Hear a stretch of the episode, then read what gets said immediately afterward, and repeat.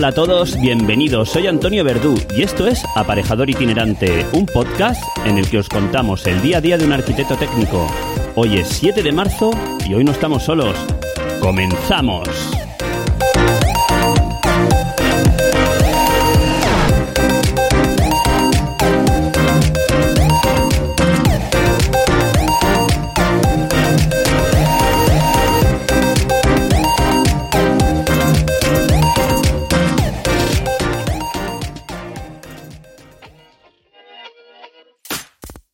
Escuchando Aparejador Itinerante, un podcast en el que te explicamos el día a día de un arquitecto técnico.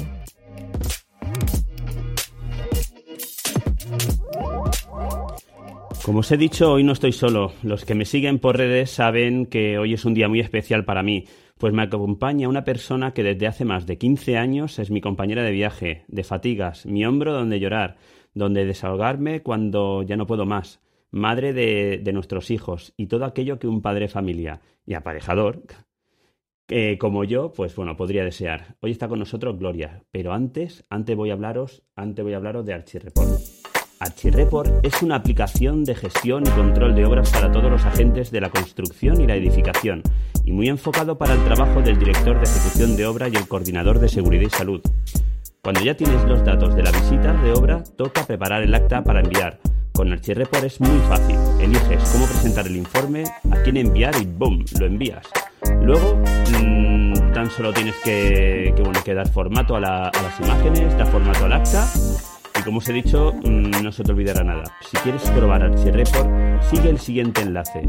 Apunta www.archireport.com barra es barra verdú. Tendrás un mes gratis y después, si sigues interesado, un suculento descuento. En las notas del programa podrás encontrar el enlace para obtener el descuento. Seguimos.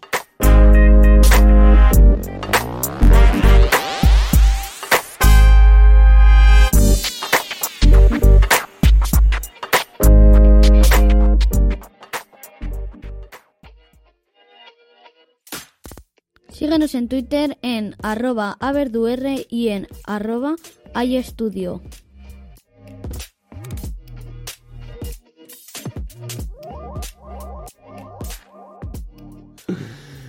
Estamos a domingo. Normalmente eh, estos podcasts semanales vengo a contaros cómo me ha ido la semana.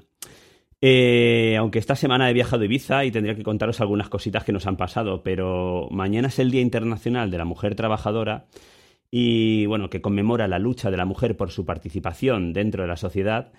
Y esta semana, eh, pues os quiero traer a mi mujer, a mi mujer para que nos cuente, pues bueno, qué, qué opina ella de, del Día Internacional de la Mujer Trabajadora y sobre todo, como mujer trabajadora, eh, pues bueno, que nos vaya contando mmm, qué ha sido estos años de viajar con, conmigo y con nuestros hijos de aquí para allá. Eh, hola, Gloria. Hola. Arrímate al micro, te tienes que arrimar que si no, no se te oye bien. Bueno, ¿qué opinión te genera el 8 de marzo?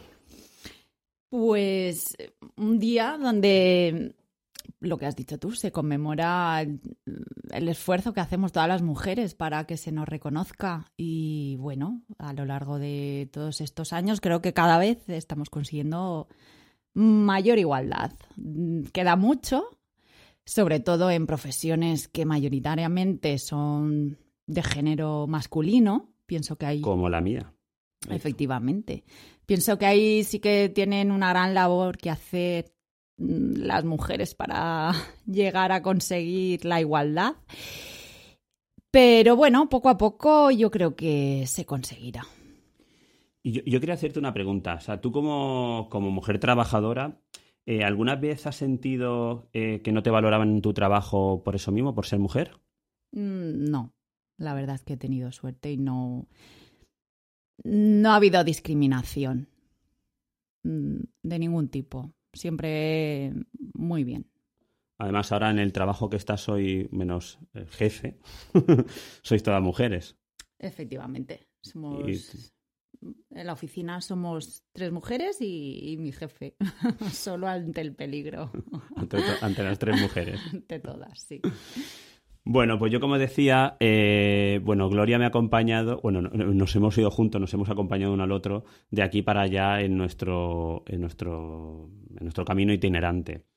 Eh, la verdad es que, bueno, yo mm, mi trabajo profesional eh, básicamente lo he desarrollado en empresas constructoras, hasta últimamente que ya, ya llevo mi propia oficina y, y mi propio trabajo.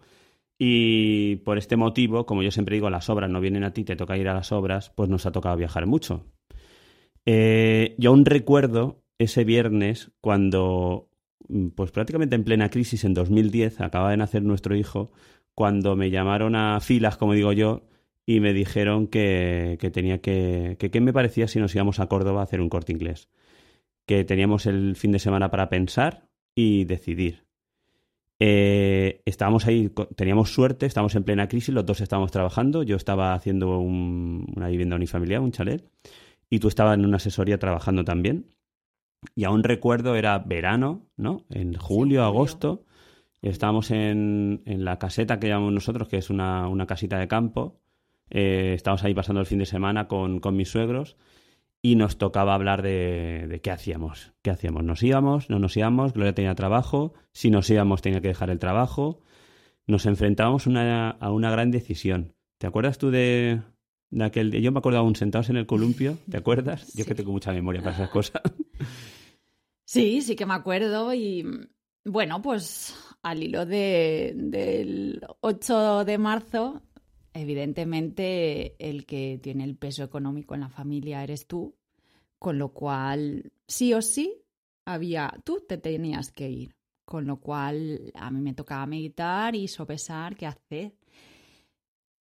Eh, con un niño que nació en febrero y esto era julio, eh, muy pequeñito, claro. Entonces, bueno, eh, siguiendo el consejo de mi tía, eso no lo sabía yo. Sí.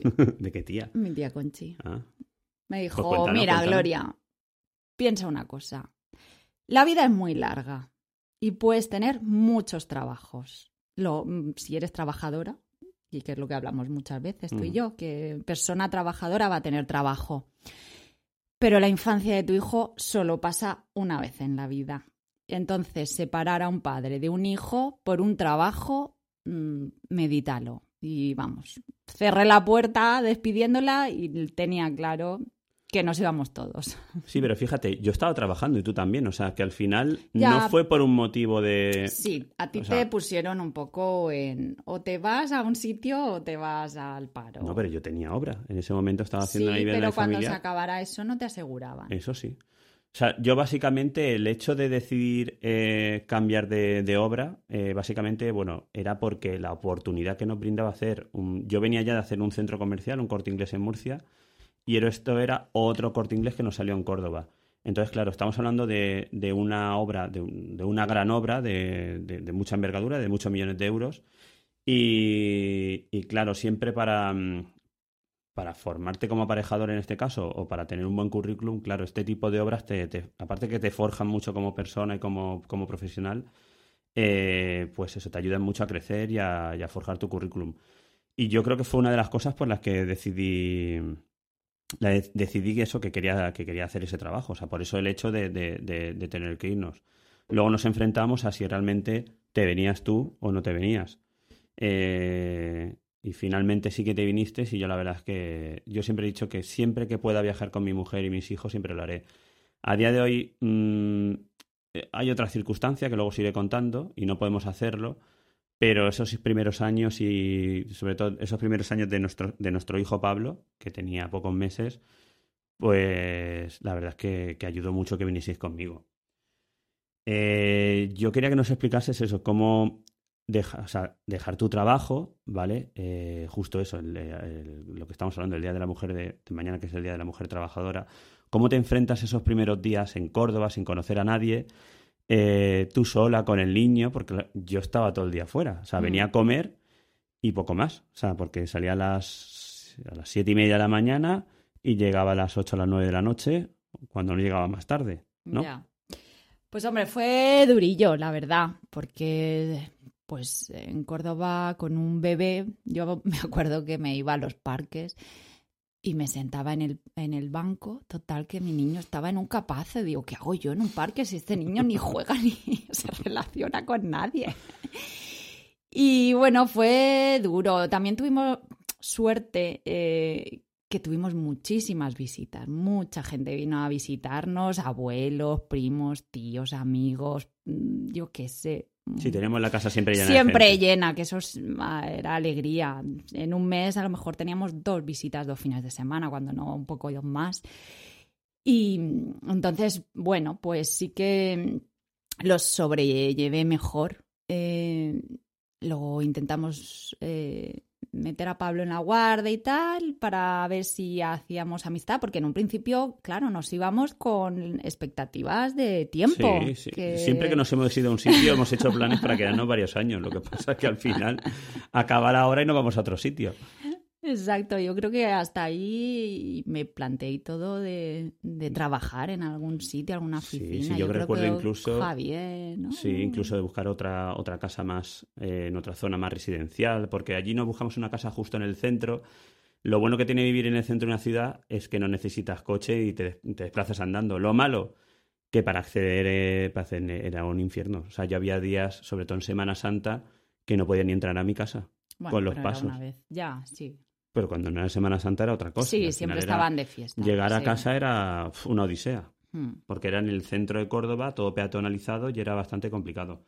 ¿Y de tu trabajo qué fue? O sea, ese año al final no, no hiciste, no, no trabajaste en nada, ¿no? En Córdoba no. Estuviste dedicada al niño. Sí, el nene era muy pequeñito y, y, y, no. Y de que ya nos quisimos, pues eso, lo que decías tú, que estábamos buscando piso y tal, eh, fue cuando te dijeron. Sí, bueno, a final, a mediados, eso fue creo que en 2011 más o menos, estamos de vacaciones y justo me llamaron para decirme que, la empresa pues, pues iba a presentar concurso.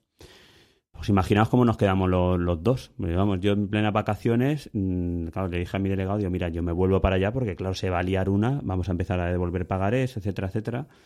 Pero no, me dijeron que, Antonio, quédate, que poco vas a solucionar. Terminamos las vacaciones, creo que nos quedó alguna semana más eh, de aquella forma y claro, al llegar a la obra fue aquello fue una odisea. Eh, la obra parada, eh, intentando solucionar el tema, que al final lo encajamos y pudimos terminar la obra, o sea, de una forma, de alguna forma, bueno, la empresa llegó a un acuerdo con, con el promotor y pudimos terminar la obra, pero claro, eh, ya con la empresa en concurso, pues ya se nos planteaba o bien buscar algo por allí o volvernos. Y pues al final acabamos volviendo, nos volvimos. Eh, yo aún tuve trabajo casi un año más en la empresa. Yo creo que nos volvimos para el puente de diciembre o por ahí. Sí. Y yo estuvimos trabajando eh, hasta verano, porque más recuerdo aún en verano del siguiente año, 2012, pues a la vuelta de vacaciones, Justo a la vuelta, nada más llegar, me dicen, Antonio, siéntate, que tenemos que hablar contigo, que te vamos a despedir. Digo, hombre, podéis haberme dicho antes, ¿no? Y por lo menos, o me tomo la... Hombre, lo bueno es que mm, disfruté de mis vacaciones. sí, eso sí. Con esa... Y nada, la empresa, bueno, ya quedamos dos o tres jefes de obra y, y, ya nos tocaba salir porque no había obra y las que estaban terminando se estaban cerrando. Además, yo esos últimos meses me dediqué más a enviar cartas y a recoger cosas que, a trabajar. Yo ya, ya me falta coger una, una fregona y una, una, escoba y barrer y hacer algo porque estaba completamente aburrido. Salimos, mmm, todo seguía sin trabajar también, mm. ¿no? Creo recordar que estaba sin trabajar. El niño lo teníamos aquí en, en IBI, nosotros somos de IBI, estaba en una guardería. Y nada, era en verano y pues me tocó empezar a moverme. Empecé a viajar a Córdoba también, que me llamaron para una cosa. Mientras tanto me planteé el montarme por mi cuenta, pero bastante en serio, incluso creamos una marca con dos compañeros más y, nada, eh, a los tres meses volvieron a llamarme para, pues para iniciar una obra, en, eran 12 viviendas en, en Ibiza. La verdad es que al principio también me quedé con un poco, porque vamos, yo tenía idea, lo que os digo, de montarme por mi cuenta, ya lo tenía bastante avanzado, siempre querido montarme por mi cuenta, y no tenía claro el irme a Ibiza. Eh, quería, quería tirar por esos derroteros. Pero viendo cómo estaba el panorama en 2012, cuando prácticamente todos mis amigos, yo creo que prácticamente todos, estaban todos en paro, los que no estaban en el paro estaban reconvertidos en pues, de gasolineros, trabajando en restaurantes, haciendo lo que podía cada uno. para poder seguir adelante. Y que nos surgiese la posibilidad de hacer una nueva obra en Ibiza nos aseguraba mínimo un año de trabajo, más o menos. Luego os contaré que fue menos. Y, y nada, pues decidimos irnos a Ibiza. Aquello sería en noviembre, yo me fui para allá en noviembre, diciembre, y tú viniste en febrero, de- justo después del carnaval, que aún me acuerdo que estábamos en carnaval, acabamos carnaval y nos fuimos para allá. Y nos fuimos para Ibiza, ¿no? Yo ahí sí que trabajaba ya. Ahí- Creo que fue en octubre. Estuve con los cursos de formación en la Universidad de Miguel Hernández de Elche. Mm. Al final, conseguiste un trabajo que lo que te permitía era Exacto. trabajar desde casa, ¿no? Conciliar, sí que es verdad. Eh, tenía que hacer, eh, empecé con labores de comercial, eh, con los cursos de formación bonificada, que al haber trabajado en una asesoría en el departamento laboral, porque soy graduada social, entonces conocía la tipología de los cursos y enseguida cogí el hilo. Y mm, bueno, estuve cuando todavía estábamos por aquí, octubre, noviembre, diciembre, enero, eh, pues eso, labor de comercial y tal. Ya me dieron un equipito para llevar de coordinadora y me permitieron la posibilidad de trabajar a distancia desde Ibiza, que mm, me venía, no sé si cada mes y medio o dos meses, venía a la oficina, arreglaba cosas y tal, y, y volvía. La experiencia del trabajo en casa no me gustó nada. El estar todo el día allí, porque al final estás Sí. siempre trabajando. Exacto. Y Esa. allí también es verdad que mm, llegamos, pues yo qué sé, ponte un miércoles, llegamos los tres y el jueves tú cogiste a las 8 de la mañana, te fuiste y yo me quedé allí eh, sin saber ni dónde había una panadería, un Sí. supermercado, un nada. Y me acuerdo que, mm, pues eso, cogí el coche y tuve, aparte de tener que estar con el trabajo mm, averiguando dónde ir a comprar, dónde ir a una farmacia, un- lo que fuera, y acostumbrarme a coger el coche para todo, viniendo de un pueblo que no lo necesitas para nada. Ahí en Ibiza, por la situación donde estábamos, que no estábamos en el pueblo, en San Antonio, sino que estábamos en una urbanización un poco más alejada, pues para todo y más en, en invierno, que está todo cerrado y precintado. Sí, sí. Y ahí, como decías antes, o sea, ahí fuimos con la intención, el niño iba a la guardería, fuimos con la intención, incluso lo, lo, ¿no? lo, lo- lo apuntamos para hacer eh, primaria, empezar a hacer infantil, infantil. perdón, Tres años. Eh, para hacer infantil y, y en agosto me volvieron a hacer otra llamada. ¿Mm? Mm, fue una entrevista, o sea, me llamaron para hacer una entrevista a través de un compañero para ofrecerme un trabajo y yo la verdad es que fui sin ningún, o sea, sin ninguna expectativa. Si la verdad es que nos fuimos a tomar, me fui con quien me hizo la entrevista, nos fuimos a tomar una copa, estuvimos toda la tarde hablando del sexo de Los Ángeles, porque no hablamos ni de obra, ni de trabajo, ni de nada. Yo me vine para casa bien, después de hacerme dos gin tonics, me vine bien. Tampoco. Pero no hablamos de trabajo ni nada. Y yo me acuerdo que me dijiste, ¿qué tal? Digo, pues bien, hemos pasado la tarde, me he tomado dos gin tonics, pero sin ninguna expectativa. Y, y nada, ahí estuvimos. Eh, como decía Gloria, est- estamos viviendo en una urbanización en primera línea de playa, eh, con su piscina, súper bien. Y lo bueno que tenemos ahí es que bueno, entablamos amistad con, con varios compañeros de la organización y aquello, aquello era diferente a Córdoba. Sí. O sea, aquello era una maravilla. No tenía nada que ver, hicimos amistades que todavía hoy conservamos, que todavía estamos vinculados a Ibiza, tú Sí, sí. todas las Yo semanas, más. nosotros en, en verano, pero bueno, mantenemos el contacto todo, todo el año.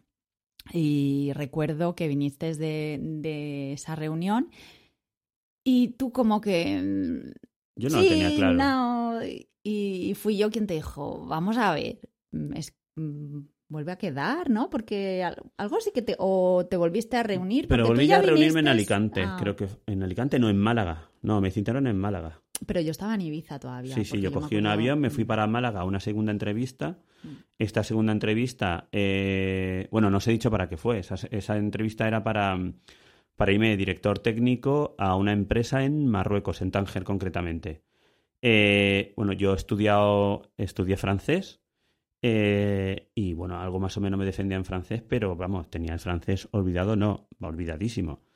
Y, claro, siempre te tiraba para atrás irte a un país mm, extranjero donde no hablan tu idioma y a enfrentarte a, aparte de los problemas que tenemos eh, en España con nuestras obras, en otro idioma y otra cultura. Pero bueno, nos fuimos a esta segunda entrevista. Me fui a Málaga esta vez, sí que me hicieron esa entrevista. Estoy pensando yo. No, no, aún no fue la entrevista en francés, fue en castellano también. Estuve reunido con el director de. o el gerente marroquí y con el, el gerente español, porque eran dos socios. Y nada, me hicieron otra segunda entrevista. Eh, ahí sí que me dijeron que para director técnico habían encontrado una persona que, que estaba más cualificada, tanto por experiencia laboral, eh, porque había trabajado, era español también, pero había trabajado en, Francia, en, Buick. No sé si conocéis la empresa, es una de las empresas más grandes a nivel, o sea, en Francia y creo que a nivel europeo también, eh, empresas de construcción. Una gran empresa más, aparte que tiene compañías telefónicas y un montón de cosas. Pero sí que me dijeron la posibilidad, viendo cómo que podrían encajar sobre todo para llevar eh, como jefe de grupo de la zona norte de Marruecos, o jefe de zona, o no sé cómo, cómo quieren llevarlo, para llevar todas las obras que tenían en, sobre todo en Tánger. Eh, en Tánger en aquella época habían cogido eh, un centro comercial Carrefour, aparte una, pues una dependencia, unas naves para, para Alsa. Alsa se había quedado la, la gestión de, del transporte público en Tánger. Y aparte también estaban haciendo, iban a empezar a hacer, eh, creo que eran tres o cuatro torres de viviendas, de viviendas ahí en Tánger.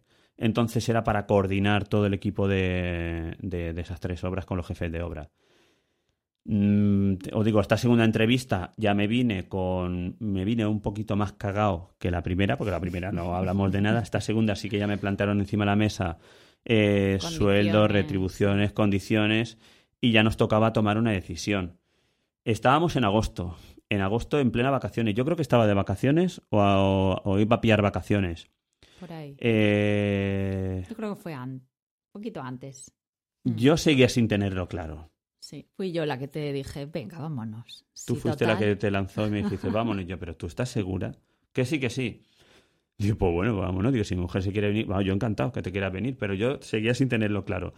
Y aún me quedaba un gran paso que era hablar con, con mi delegado en aquel entonces, que, que, bueno, lo considero, lo consideraba y lo considero un amigo eh, a día de hoy. Y, y, bueno, pasé dos semanas que no se las quiero aconsejar a nadie. ¿no? Eh, días sin dormir. Además, estamos, eh, esa semana vinieron unos compañeros nuestros de, unos amigos de toda la vida, a hacernos la visita a Ibiza y yo por la noche me tenía que ir a pegar una vuelta. Hasta, la verdad es que lo pasé fatal. Hasta que no solté y la, no bomba. Le la bomba y no le dije... Claro, porque tened en cuenta que yo allí en Ibiza acabamos las 12 viviendas que teníamos que hacer y, y estaba, bueno, busqué una, un, un, local para montar una oficina. La empresa quería establecerse en Ibiza y en un principio iba a ser yo quien iba a llevar esa delegación en Ibiza. O sea, que me esperaba, no teníamos obra, pero bueno, en Ibiza sí que es una plaza que, que hace, si hace bien las cosas y te mueves un poco, al final te sale trabajo. Y bueno, a día de hoy, eh, esta empresa en Ibiza es una de las más fuertes que hay a, día de hoy. Eh, pues bueno, yo, como digo, igual que en la primera ocasión que nos fuimos a Córdoba, teníamos trabajo o habían expectativas de trabajo, teníamos amigos, vivíamos en un sitio muy bonito, muy bien. El niño ya estaba colegiado para empezar el nuevo curso escolar en, en infantil. Y, y nosotros que decidimos de irnos otra vez. O sea, cuando lo que decíamos antes, con la intención de que veníamos allí, bueno, aquí nos quedamos hasta que el niño a lo mejor vaya a ir al instituto y ya nos planteamos irnos para casa otra vez. Nada, en seis, siete meses, porque además la obra la hicimos súper rápido, o sea, desde Movimiento Tierras que empezamos en diciembre, la obra la entregamos en junio o julio, Sí. ¿no? Eso fue súper rápido, o sea, una coordinación perfecta y, y todo súper bien, no nos falló nada. Y nada, nos tocaba volver a movernos. En septiembre, yo creo que finales de agosto, septiembre, yo ya cogía el ferry y me iba para Marruecos, eh, pues a buscar casa, sobre todo como siempre, a buscar, yo de avanzadilla, a buscar casa en Ibiza, a buscar sobre todo colegio para nuestro hijo y, y a ver, y yo recuerdo también esa primera semana, vamos, no encontraba casa. Primero que no encontraba casa. Segundo que en el colegio, en el colegio español donde queríamos meter al niño, no me lo querían aceptar porque, claro, allí nosotros íbamos como, como, vamos, con permiso de vacaciones. O sea, realmente hasta que no No conseguimos... éramos Es que realmente nunca fuimos residentes ahí. No fuimos residentes, había Eh, un como vacío legal ahí raro que siempre estamos como desplazados. Siempre estábamos con la incertidumbre de qué puede pasar, porque al final cada tres meses tenemos que salir para volver a entrar. Es una historia un poco rara que no pasó nada, pero no, no estábamos contentos con la situación. Eh, y nada, yo digo, me fui en agosto y Gloria, ¿tú cuándo viniste? En, En octubre, septiembre, octubre. a primeros de octubre. A primeros de octubre, bueno, el colegio había empezado ya, el niño al final no lo aceptaron y nos vemos desplazándonos a un país extranjero con un, un- un idioma, con dos idiomas, porque se habla francés y árabe, y sobre todo una cultura completamente diferente a la nuestra.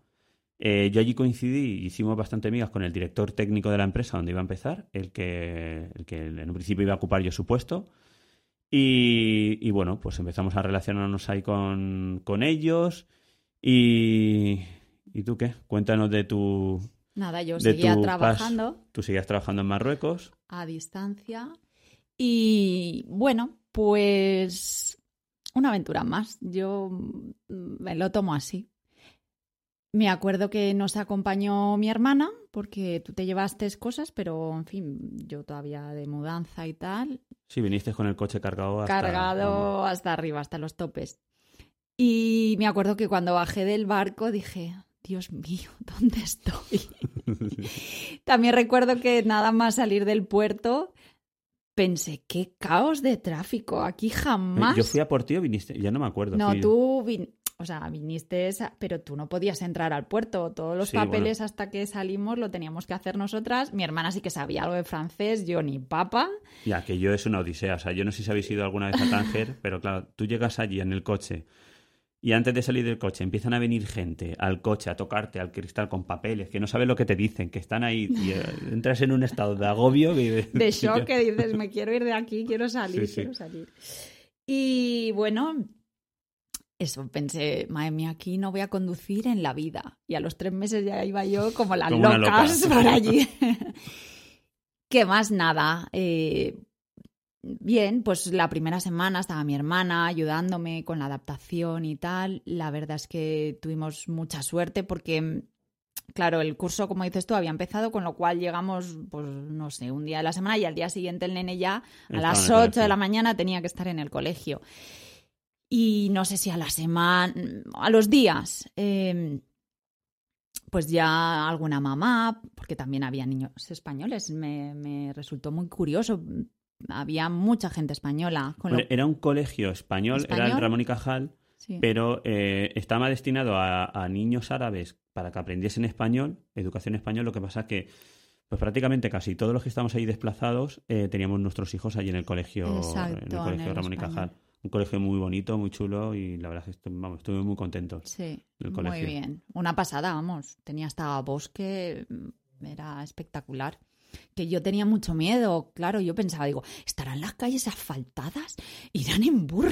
Es que no sabíamos nada de Tánger. Llegamos justo en el en, en Ramadán. corde- no, en el Cordero. Cordero. Claro, yo me acuerdo, nosotros teníamos que hacer una, las oficinas que os comentaba antes de Alsa, estaban en una pequeña loma justo donde está la feria del Cordero. Eh, bueno, hay una pequeña feria donde todos los pastores traen a sus corderos para venderlos y que la gente los compra y pueda matarlos y, y luego ofrecerlos a la familia. Pero yo me acuerdo aquella primer día que fuimos allí eh, a replantear con el topógrafo y claro, la loma aquella estaba llena de cabras, de, de cabras no, de corderos, de, corderos. corderos, de pastores.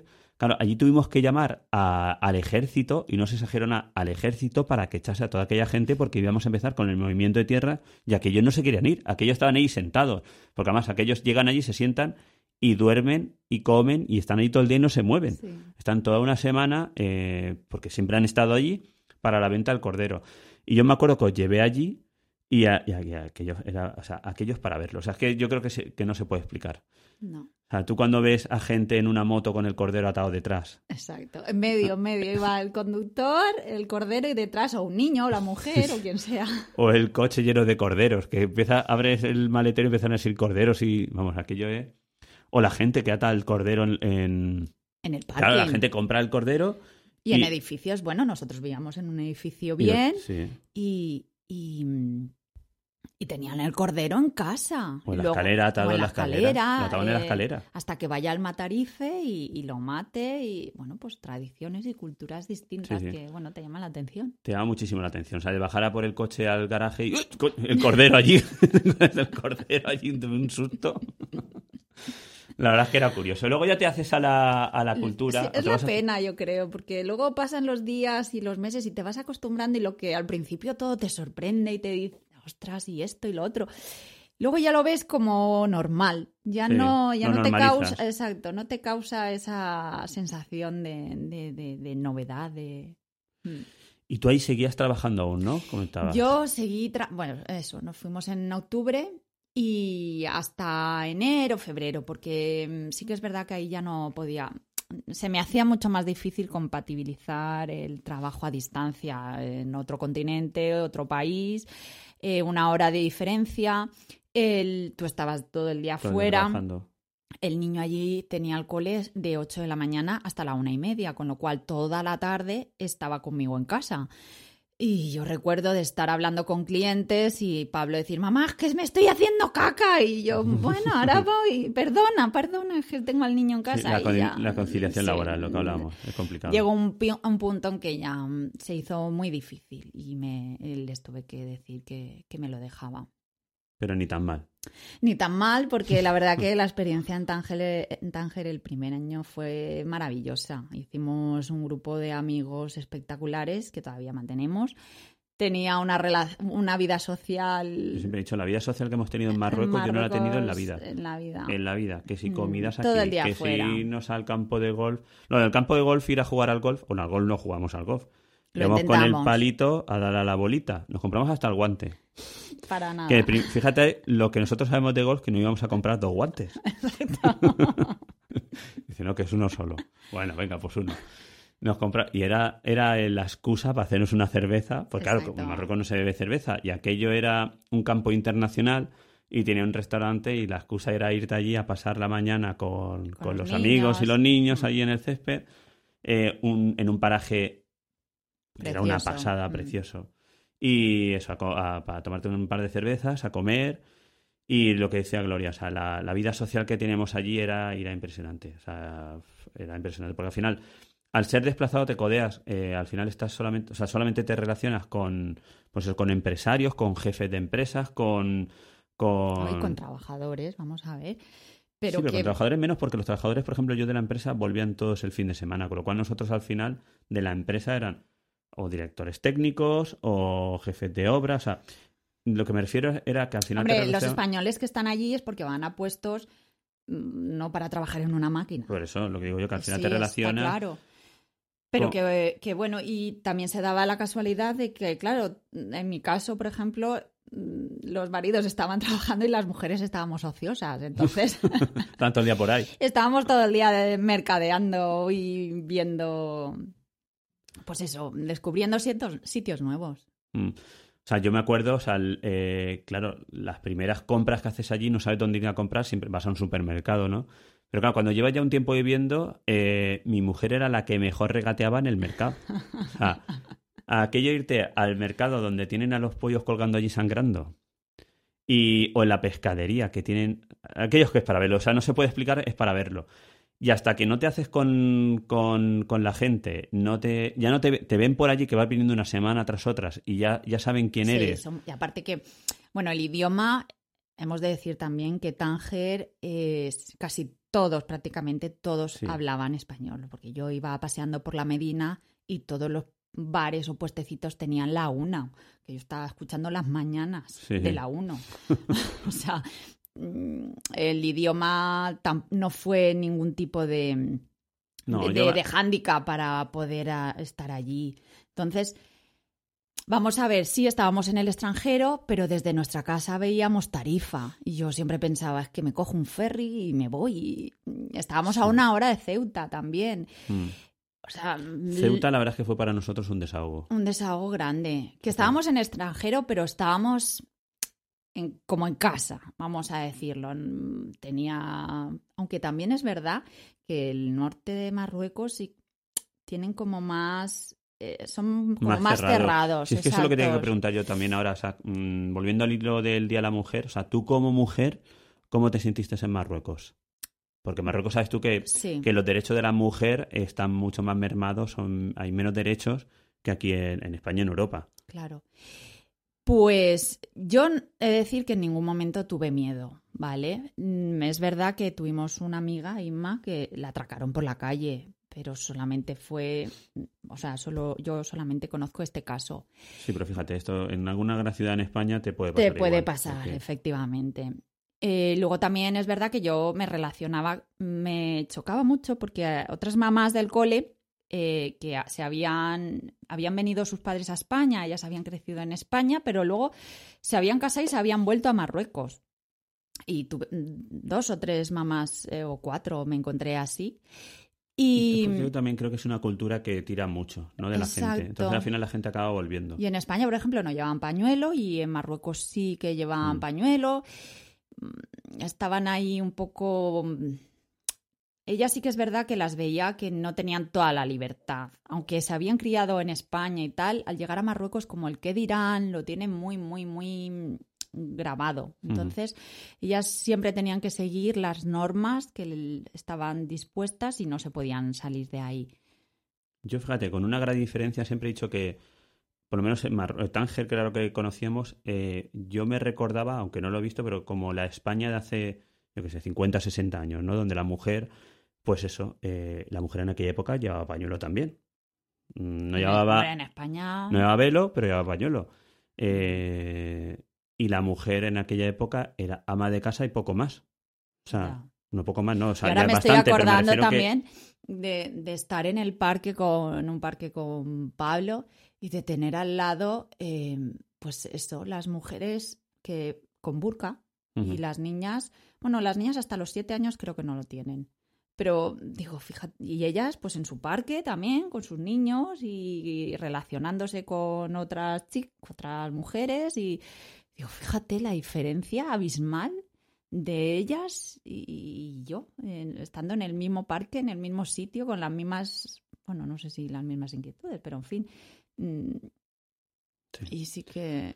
Eh, era un poco chocante. La verdad es que el tema de, eh. de la mujer en Marruecos la verdad es que, bueno, tú tenías amigas, tenemos amigos y amigas que eran marroquíes y en ningún momento vimos eh, que estuvieran oprimidas ni nada, pero sí que es verdad que que sí que sobre todo el, que dirán. sí, y el sobre respeto todo al marido también mucho respeto sí, pero sobre todo el que dirán y sí que es verdad que... porque nosotras los martes nos íbamos a comer y, y, recuerdo de celebrar un cumpleaños en un sitio de la playa y, y venir una una amiga que sí que llevaba velo y tal.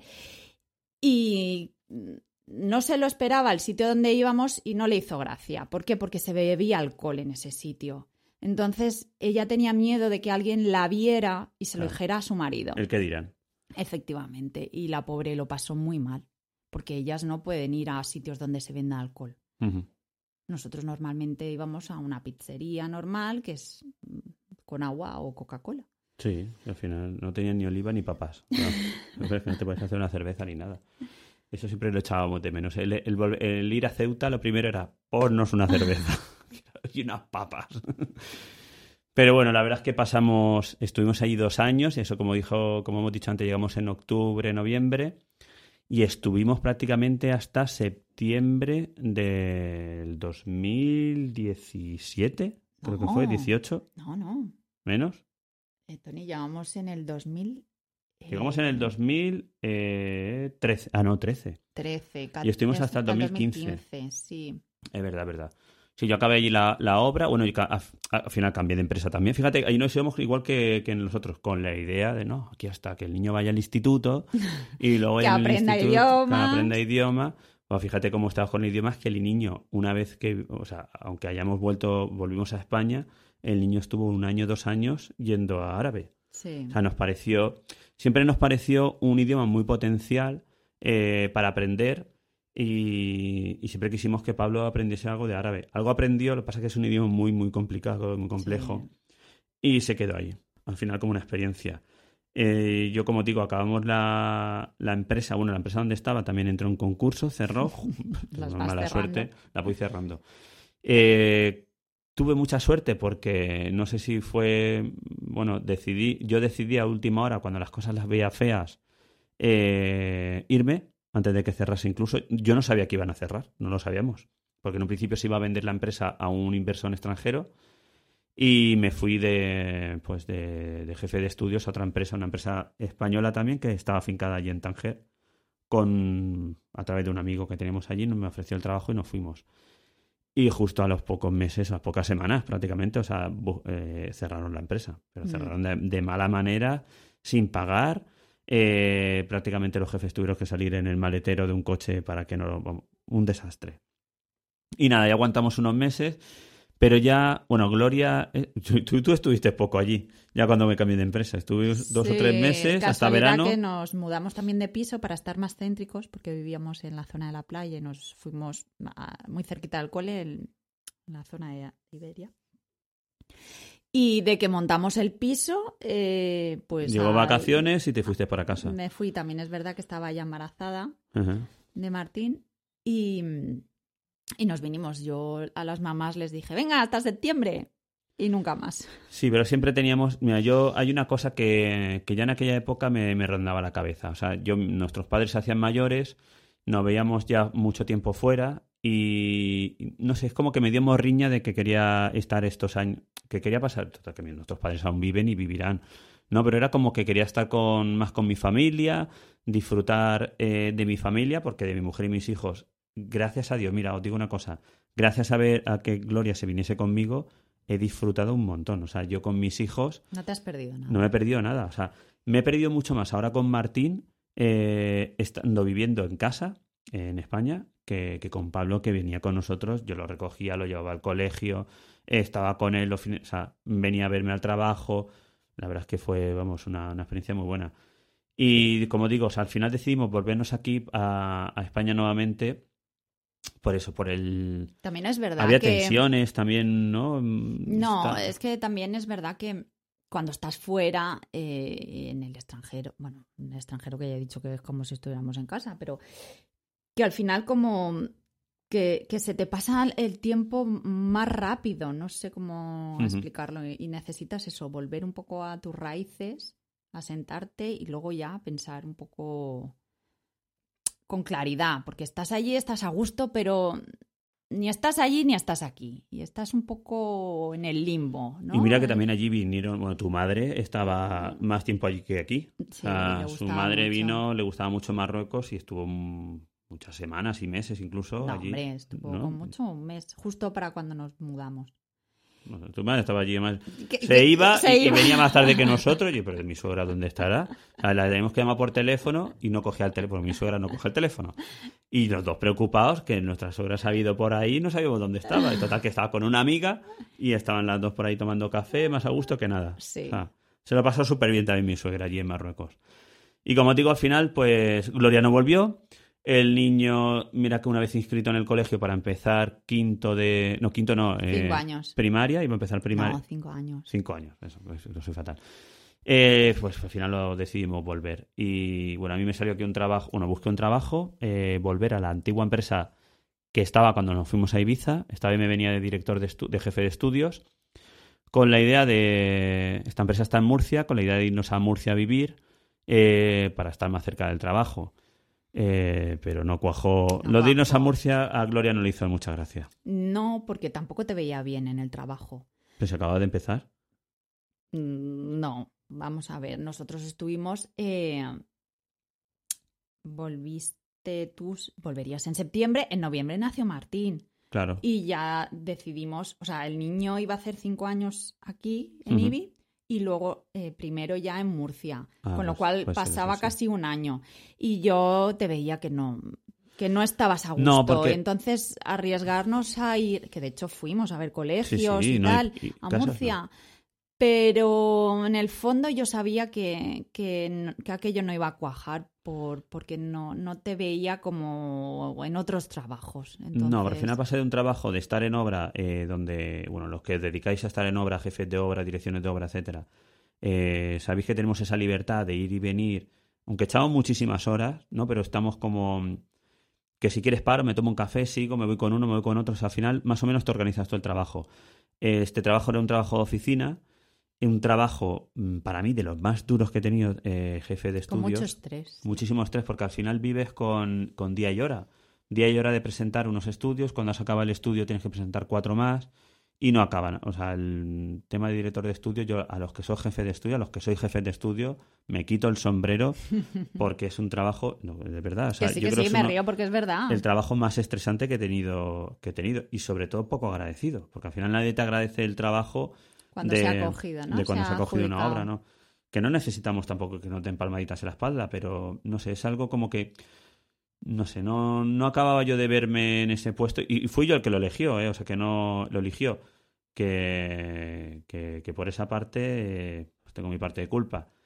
Y nada, al poco de estar aquí en, en, en España, en IBI otra vez, eh, pues yo, bueno, yo recuerdo que Gloria estaba con la inquietud de... Estaba ociosa, ¿no? Estabas como... Estabas aburrida. Sí. Porque a la aburrida de mucho tiempo... Mira que en Marruecos estuviste muy bien, pero mucho tiempo sin... Sin... sin ¿Cómo lo digo? Sin sentirte... ¿No? Como... No como útil, sino sin sentirte sin que no que no participara a lo mejor eh, de no tener un trabajo, ¿vale? Pero no me sale la palabra. Y no, y... No, bueno, hombre, estaba dedicada a Martín, que acababa de nacer. Pero mm, ya conforme iba haciéndose más mayorcito, bueno, mayorcito, pues casi al antes del año y ya, porque na- nació en noviembre y yo para ese septiembre quería o estudiar o buscar trabajo o ya mm, quería movimiento, exacto, necesitaba movimiento porque mm, pues eso, en casa a mí se me, se me, se me echa encima. y aquí no había tanta vida social como No, aquí es que no había nada de vida social. Si no, igual hasta te lo hubieras planteado. Si no, igual hubiese aguantado un poquito más, ¿no? Disfrutar. Pero aquí no, eran días y días iguales y, y veía que no. Y bueno, pues yo pienso también que un poco nos el destino, ¿no? Nos pone las cosas así, sin comerlo ni beberlo. Me llamaron, yo puse muchos bueno, coloqué muchos currículums y me llamaron del Servet, de una asesoría aquí en IBI y tal, que hice también la entrevista que salí diciendo no lo sé, porque es que mm, de estas entrevistas raras que no sabes muy bien cómo si ha ido bien, si ha ido mal, si y bueno, sí, cuajó y en octubre me puse a trabajar y hasta hoy. Y con la suerte de trabajar por la mañana, que es cuando están los niños en el colegio. Martín ese año se lo quedó, dos años se lo quedó mi hermana, porque, bueno, somos una tribu encantada. encantada Sí, de la vida. Y eso sí, aquí tenemos muchísima ayuda, que no tenemos problemas para dejar a los niños, atenderlos. Y Martín se quedó con mi hermana, Pablo en el cole y estupendamente, y yo trabajando. ¿Y cómo fue el compaginar eso, tu vida laboral con, con la familia, la casa? ¿Cómo- Pues al principio cómo ha un sido, no, y cómo es? poco...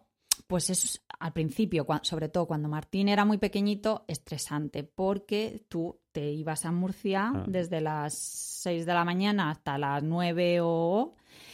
Y pues eso, mm, menos mal que tenemos ayuda, que nos echan cables para llevarlo. Y bueno, conforme ya Martín también se hacía más mayorcito, y ahora, pues ya mejor. La verdad, ya te vas. eh, Es como todo, ¿no? También Sí, te nos te adaptas. El ser humano se adapta a todas Mm. las circunstancias, buenas o malas.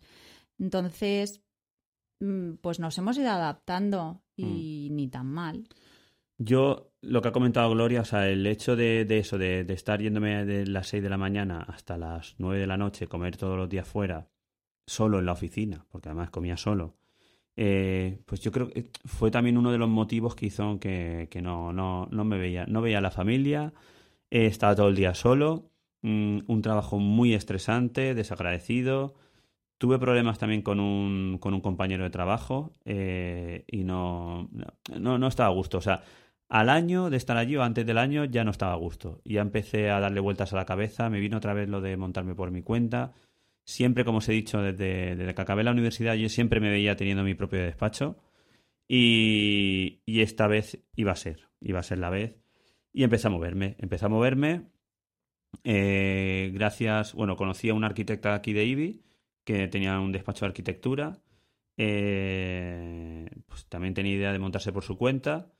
Y empezamos a hablar y una cosa llevó a la otra y, y bueno, cuando decidí finalmente salir de, de, la empresa, pues ya tenía otra liana acogida y tenía dos o tres obras para arrancar.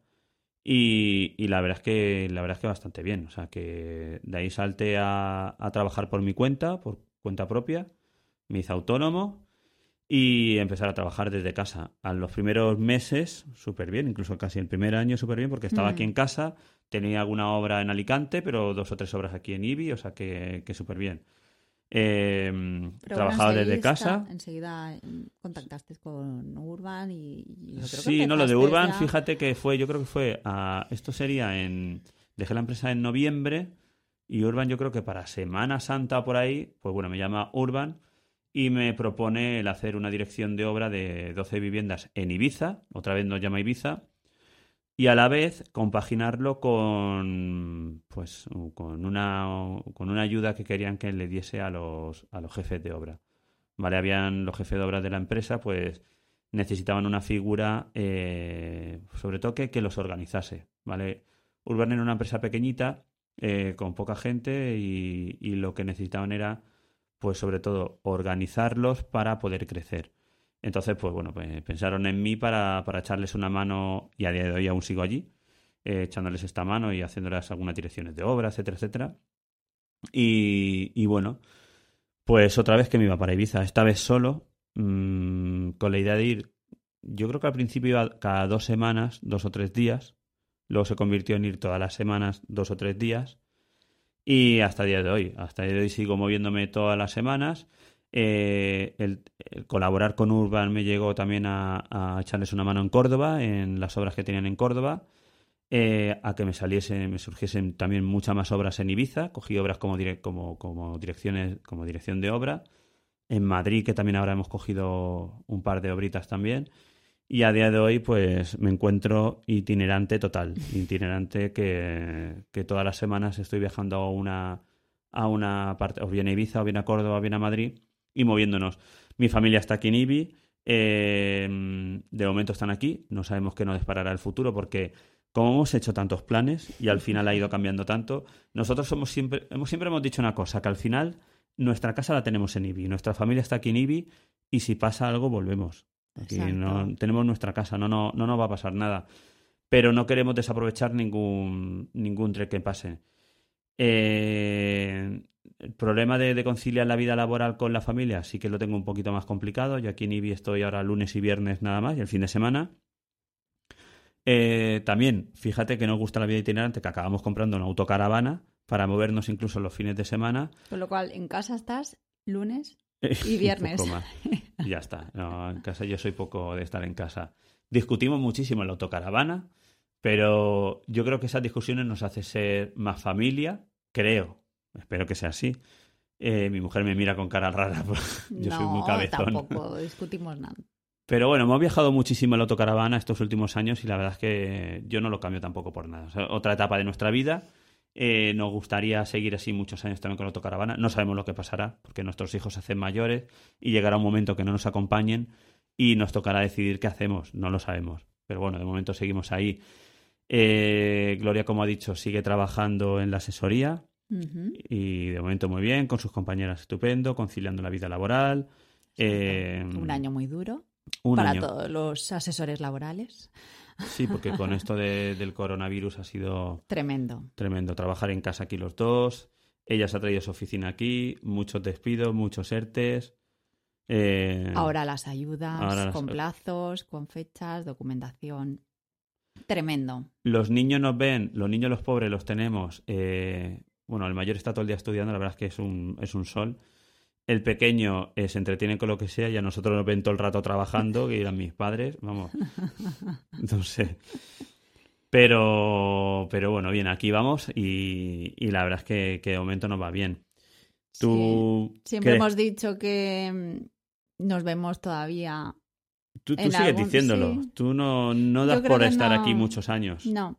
Yo creo que sí, que cuando los niños eh, puedan estar ellos solos, vamos, que sean independientes en el sentido de que ya o se vayan a la universidad o trabajo, lo que sea. Nosotros o cogemos la autocaravana. antes, y donde sea, Y mundo. donde sea. Ya está. Yo monto mi oficina portátil, tú conmigo también en la oficina portátil Sí. y ya está. Itinerantes. Eh, fijaos hasta dónde ha llegado el tema de la itinerancia, que mi empresa se llama Aparejador Itinerante. Eh, no sabía qué nombre ponerle y al final una, una amiga me dio la idea y ni tan mal, porque me viene ni que pinchado. Y yo sí que te quería hacer una pregunta. eh, ¿qué, qué, qué ha sido de ti de todas estas idas y venidas? Sobre todo, por una parte, como mujer, ¿no? El, el, pues eso, el, acompañarme a todos estos sitios con nuestros hijos, cómo, cómo te has sentido, Eh, ¿cambiarías algo, no cambiarías algo? Mm, No. Mm, está- vamos a ver. Eh, es que ha sido una elección personal. No, no hemos estado, bueno, o por lo menos yo no me siento coaccionada por nada ni por nadie. Entonces, cuando haces las cosas voluntariamente y encima te han salido bien, porque de una cosa ha salido tocamos otra. madera. Exacto. Y si te das cuenta, es como un círculo, ¿no? Que mm, a Urban la conociste en Córdoba cuando nos Mm. fuimos, nuestro primer destino. Con lo cual, al final es como que hemos dejado miguitas en. ¿No? O Hemos plantado semillitas y, y- y estamos recolectando todo lo que plantamos. Por eso te digo que mm, todavía yo creo que nos queda. Nos queda camino. eh, Yo lo que digo al final, el mundo muy pequeño y, y acabas siempre encontrándote a gente que has conocido en otros lugares, que te van a echar otra mano en otro sitio y a mí ya me ha pasado varias veces. Y la verdad es que, que por eso siempre digo que no hay que quedar mal con nadie y, intentar hace- hacer las cosas y si sales de una empresa sobre todo, dejarte las puertas abiertas porque nunca sabes lo que puede llegar a pasar. Eh, yo, fijaros, he vuelto, volví a la empresa que me mandó en primera instancia Ibiza, que acuerdo. a- y a Córdoba, eh, a través de conocer a Urban en Córdoba, que fue una subcontrata que tuvimos allí en, en el Corte Inglés, me volvieron a llamar, aunque bueno, mantuve la, la relación con ellos y bueno, me llamaron para, para esta aventura y hasta el día de hoy, o sea que a través de ellos también me han salido muchísimas cosas, eh, tanto que llegó a, que pasé de, de ser autónomo a montar mi propia SL y, y la verdad es que ni tan mal. Eh, esperemos que, que sigan saliendo proyectos.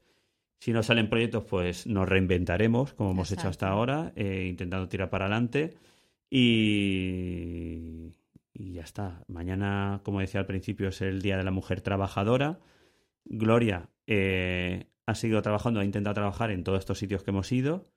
Mm, yo creo que, yo, fijaos lo que decía antes Gloria, o sea, en nuestro trabajo hay pocas aparejadoras, pocas chicas que, que se dedican al mundo de la construcción.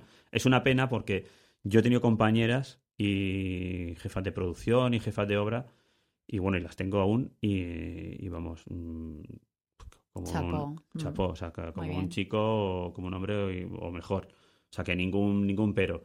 No creo que haya ningún límite para las mujeres en ningún sitio. Date Mujer cuenta como- que también nuestras madres no trabajaban. Nuestros hijos ya ven a, nuestra, a, sus madres trabajar y, y participar. Eh, lo- los, nuestros padres no participaban en casa. A ti te ven planchar, limpiar, cocinar, como si fuera yo. Yo los fines de semana que nos salimos en autocaravana me pongo mis auriculares y soy el más feliz. de- Me- es- hay gente que hace yoga, hay gente que hace mindfulness y yo plancho y friego. Claro. Me- me sí, sí, relaja. claro, es verdad, porque ¿Verdad? Te, te estás pensando en tus cosas mientras estás haciendo otras cosas. Eh, es que eh, trabajar con las manos cuando estás eh, estresado te ayuda a, a- a liberar tensión. Por eso es, o haces puzzles, o haces, o limpias, o fregas, o planchas, o lo que sea, pero todo está enfocado eh, con las manos para a, mí me convenció, ¿eh? y te libera, y te viene súper bien. Y haces la labor fundamental en casa. Sí, que Sí, sí. buena. Exacto, así me gusta. Al final es una cosa de dos. Eh, yo llevo el. eh, yo soy aparejador, soy el que se mueve, pero Gloria viene conmigo y, gracias a ella estamos donde estamos. Yo siempre he dicho que tengo que, hacerle un monumento porque ha aguantado muchísimo. Porque aguantar, yo creo que todas estas y venidas, yo creo que no todo el mundo está preparado, porque hablamos con muchos compañeros, muchos amigos, y no todo el mundo está preparado para hacer esto. Nosotros no, como dice de momento nos ha salido bien y bueno, la verdad es que no nos arrepentimos de nada. esperamos que siga así y, y bueno, creemos que, que el papel de la mujer en este caso en mi familia es fundamental.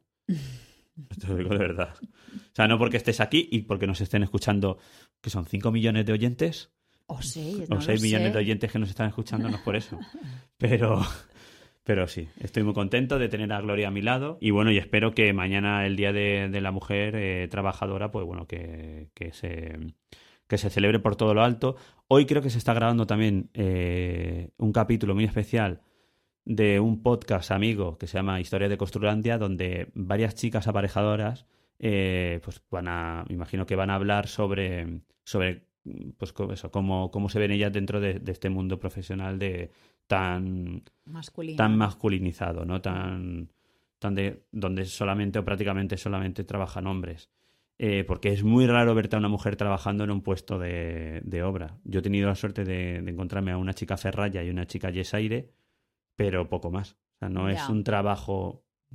No es que no sea un trabajo para mujeres, pero que no es un trabajo donde las mujeres eh, están. Ya. Por una cosa u otra no están. Y nada más. eh, no sé si tenéis algo más que añadir. Nada, que pasa un rato majete. Hemos pasado aquí un rato los dos hablando, recordando nuestros.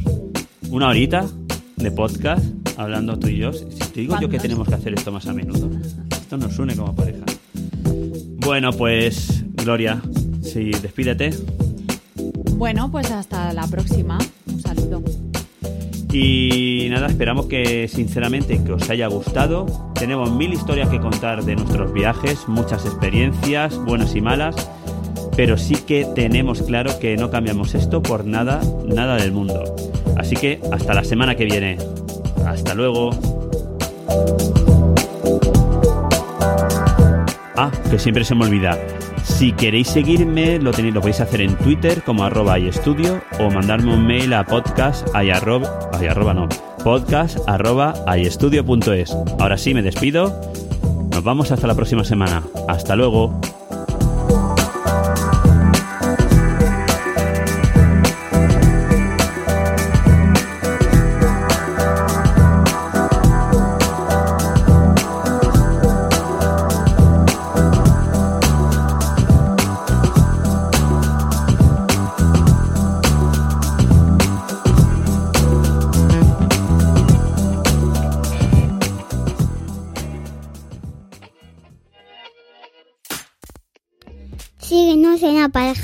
Itinerante.